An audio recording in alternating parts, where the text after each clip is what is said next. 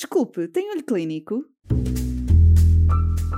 Se é saúde, estou à escuta. Atualidade científica para profissionais de saúde? Quero, Quero ouvir. ouvir. Olho Clínico, o seu podcast de discussão científica. Olá, seja bem-vindo ao segundo de dois episódios dedicados à sexualidade no doente com cancro da próstata. Continuamos a conversa com o Dr. André Mancinho, médico oncologista no Hospital de Santa Maria, e com a doutora Lúcia Monteiro, diretora do Serviço de Psiquiatria e do Departamento de Oncologia Psicossocial do EPO de Lisboa, desta vez sobre o processo de reabilitação pós-tratamento. Existem estratégias de reabilitação? E qual é o papel do cônjuge? Estará a perturbação sexual associada a um aumento do risco de suicídio? Conheça a resposta a estas e outras questões já de seguida. Perguntava aqui qual é que é o papel do cônjuge neste processo, ou seja, parece que também é bastante fundamental, não é? Na, na claro, estamos a falar de sexualidade e estamos a falar de sexo, portanto oh. o parceiro é, é, faz parte da equação, não é? E aqui hum, temos vários problemas, ou não, temos, temos parceiros que são extremamente assertivos, ponderados, tranquilos, uh, colaborantes, e portanto percebem a informação, estão disponíveis para ajudar o doente, estão disponíveis, por exemplo, a uma abstinência sexual prolongada, não cobram, não demandam bocas, estão disponíveis para alternativas sexuais, não há sexo com penetração porque a pessoa não consegue, então há sexo com toque, há sexo oral, há intimidade, há abraço, há beijo, está a ver? Há exercício físico a dois, há um reforço da intimidade, um, sexual sem penetração. Pronto, isto é o cônjuge ideal. Depois temos o cônjuge que não é ideal, que são muitos também. São, é o cônjuge que está, e estamos agora a falar de um casal heterossexual, em que a mulher já está na menopausa e, portanto, não quer, está farta de sexo, portanto, fica até contente que ele fique impotente, porque deixa de chatear, desculpa a, a, a, linguagem coloquial. E isto é, isto é, é, temos que chamar a atenção destas senhoras que, que é importante ajudar o marido nesta fase, como já ajudaram ao longo da vida em tantas coisas, é importante a estimulação sexual, é importante algum erotismo, possível, percebe? Pronto. Portanto, portanto, atenção ao cônjuge cansado, ao cônjuge farto, ao cônjuge também desinteressado do sexo, aí temos muito pouca colaboração. Um, depois temos o outro cônjuge que fica, um, que, que, que, exige, que fica descontente, que quer ter relações sexuais, quer ter um homem potente, que tenham, enfim, uma, uma, uma alta um, exigência sexual e este cônjuge tem que ser tem que ser aqui se calhar trabalhado e ajudado a nível individual porque nesta fase o homem não consegue não tem capacidade erétil percebe? E portanto a mulher não pode exigir aquilo que ele não pode dar por ordem médica e por, pronto. Mas explicar que, que é transitório que há todo um plano de reabilitação. É muito importante quando se faz uma opção terapêutica dar o plano de reabilitação alternativo que se espera, percebe? Vamos fazer uma terapêutica lesiva, prejudicial para a sexualidade, mas temos para oferecer um plano de reabilitação, onde é fundamental a colaboração dos dois.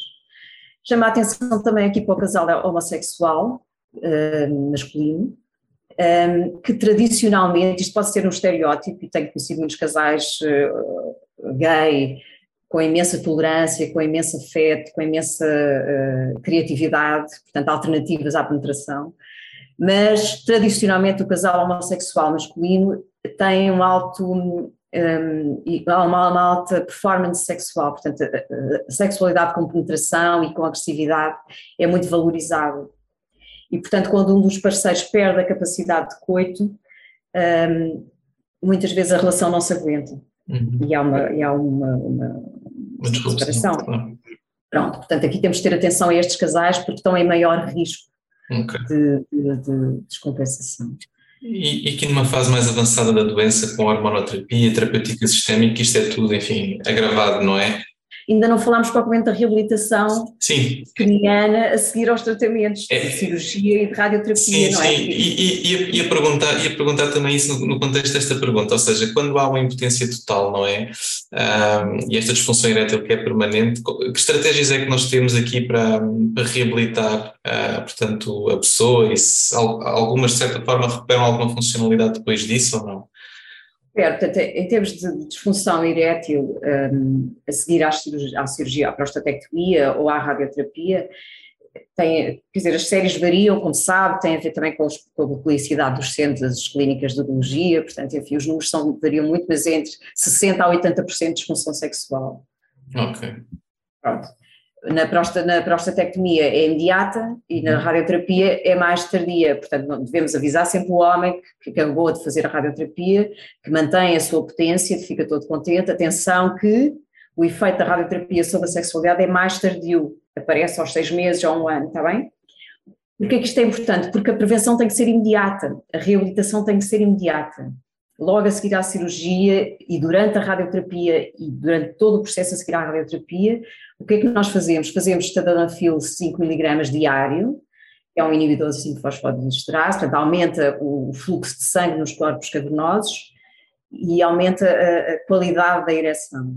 E fazer uh, reforços com tadalafil 20 mg ou sildenafil 100 mg ou um outro, uh, on demand, portanto sempre que o homem quer ter relações ou masturbar-se. E aqui eu sou muito insistente com, este, com isto, é, portanto, eu, isto chama-se fisioterapia do pênis, fisioterapia peniana, portanto, aumentar um, o fluxo de sangue, muitas vezes na, na, no pênis, é a forma de manter o epitélio e de estender o epitélio e evitar a fibrose e a atrofia.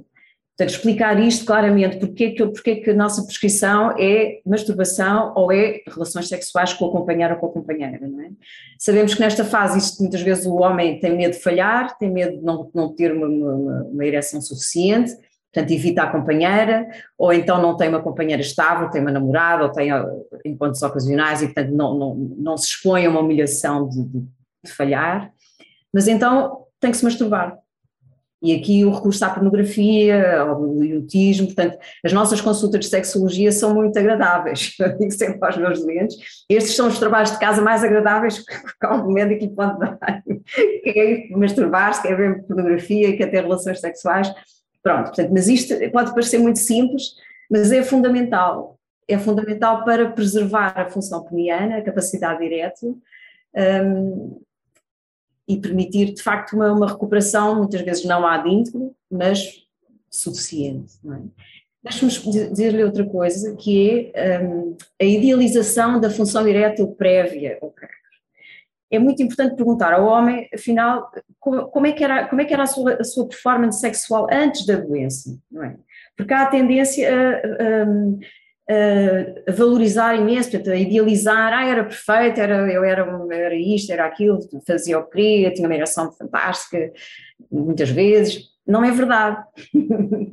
Muitos destes, ainda por cima, estamos a falar homens na terceira idade, 60 anos, 65 anos, muitas vezes são pessoas com comorbilidades vasculares e, portanto, já têm uma impotência relativa ou já têm fatores de risco já tem lútis, já tem uma série de, de, de, de, uma disfunção erétil parcial ou moderada, percebe? Portanto, é muito importante também ajustar as expectativas, quer dizer, se já era assim, não é depois de uma prostectomia ou de uma radioterapia ou até de uma braque que vai ficar melhor do que era, pelo contrário, é? percebe? Portanto, temos que ajustar expectativas. Agora, de facto, muitas vezes estes homens nunca usaram inibidores da 5-fosfodiesterase, nunca usaram a apostadil e, portanto, temos essas alternativas para oferecer, para melhorar a qualidade da ereção, não é? Portanto, temos que começar step, primeiro, primeiro grau são os inibidores, segundo grau é o aprostadil, terceiro grau, enfim, uh, camas de vácuo prótese, etc. Que os urologistas gostam, claro, mas que os nossos homens raramente aderem a estas. Pronto. Agora, último, uh, as terapias sistémicas, não é? hormonoterapia, quimioterapia, mas sobretudo a hormonoterapia, são dramáticas para a sexualidade, portanto, provocam 100% de disfunção sexual, claro. Bom, porque há uma castração química e, portanto, há não só a disfunção erétil, como a perda do desejo, a perda do interesse pelo sexo. E isto, aparentemente, até pode ser, parece protetor, porque se o homem se desinteressa pelo sexo, deixa de estar em sofrimento porque não tem uma ereção de qualidade, não se interessa. Pronto, isto é relativo, nem, nem sempre é assim, quer dizer, todos os homens têm consciência que, que, que ficaram, que perderam o interesse pelo sexo, quer dizer, veem mulheres na rua e já não reparam, veem filmes e já não lhes interessa nada, olhar para a mulher e, e ter algum desejo zero, percebe? Portanto, as pessoas percebem isto, agora o, o nível de sofrimento é, é variável, está bem? Um, portanto, isto para dizer o quê? Que muitas vezes não há sequer, eh, não há sequer disfunção sexual porque não há sofrimento. Mas por, por definição, o que é, qual é, qual é os, quais são os critérios para disfunção sexual? É ter uma perturbação que é persistente no tempo, que causa sofrimento ao próprio ou ao parceiro. E, portanto, se temos um destes critérios, ou o homem pode estar na maior sem, sem desejo nenhum, mas a mulher, ou o companheiro, ou a companheira, ficam impacientes e, e, e, põem, e começam a pôr em cima da mesa a possibilidade de se separarem, aí já temos um problema, certo? E aí eh, o potencial de reabilitação passa muito pela, pelo trabalho de casal, portanto, reforçar a intimidade com alternativas à penetração, criar todo o tipo de estímulos eróticos, não é? Sabendo que o homem está castrado e, portanto, responde muito mal. Sim. Mas muitas vezes esta hormonoterapia não é, não é para sempre. Às vezes é, não é? Os urologistas, Sim. pelo menos na minha experiência, têm muita tendência a prolongar a hormonoterapia ad eterno, não é? No doente metastático. Sim, claro. E, não é? E, mas às vezes não, e, e é difícil hum, manter uma função erétil com masturbação ou com, seja automasturbação ou não, durante dois, três anos, quando a pessoa não tem desejo nenhum? Mas aí pedimos toda a colaboração aos parceiros. Claro. não é? E falando aqui de perturbação sexual efetiva, pronto, naturalmente, como estava a descrever, existe um espectro muito largo de gravidade relativamente a estes problemas, não é? Um, aqui a nível de risco de suicídio, isso é uma coisa que possa ser prevalente assim num extremo uh, mais distante? São dados, são dados de, de, dos painéis americanos, não é? Nós não temos aqui estas estatísticas, mas de facto não, não me surpreende, não é? Na altura parece que ah, os, os, sobreviventes de câncer de próstata têm alto risco de suicídio, uhum. quer dizer, não estamos habituados a ouvir isto, percebe? Sim, sim. Porquê? Porque os, os sobreviventes de câncer de próstata deixam os centros oncológicos, quer dizer, passam a ser seguidos pelos médicos de família e morrem de outras doenças, morrem de doença cardiovascular ou de AVC, não é? A maior parte. Portanto, um, agora, que perfil de, qual é o perfil de risco? São homens um, sozinhos, um, com baixo, com precariedade social, com dor física, geralmente por, por patologia osteoarticular, uh, com disfunção erétil, portanto, uh, desinteressados do sexo e sem, sem relação marital, um, com ah, elevados níveis de depressão. Ok. Portanto, este é o perfil de risco e são estes homens que podem e, e que se suicidam. Pois. Portanto, quem é, quem, de quem é a responsabilidade do screening? É essencialmente o médico de família. Ok. Portanto, ter atenção a estes, estes, estes velhos sozinhos que ganham, que, que têm pouco dinheiro, que geralmente bebem, que não têm companheira, que não têm nenhuma relação amorosa uhum. ou familiar, uh, que estão deprimidos uh, e, que de facto têm grande risco de suicídio. É evidente que nós, psiquiatras, claro, nós estamos aqui e nós é que temos que receber estes doentes, mas tem que nos referenciar estes doentes porque eles sozinhos não vêm. A identificação é, é muito importante. Não vêm, não. Uhum. Tá bom, obrigado. agradeço imenso aqui a, a, presença e pronto, agradeço também aqui aos nossos ouvintes e, e até uma próxima. Obrigada, André, foi um desafio, foi muito interessante. Obrigado. Obrigada. Até à próxima então. Obrigada. Desculpe, tem olho clínico? Se é saúde, estou à escuta. Atualidade científica para profissionais de saúde? Quero, Quero ouvir. ouvir. Olho Clínico, o seu podcast de discussão científica.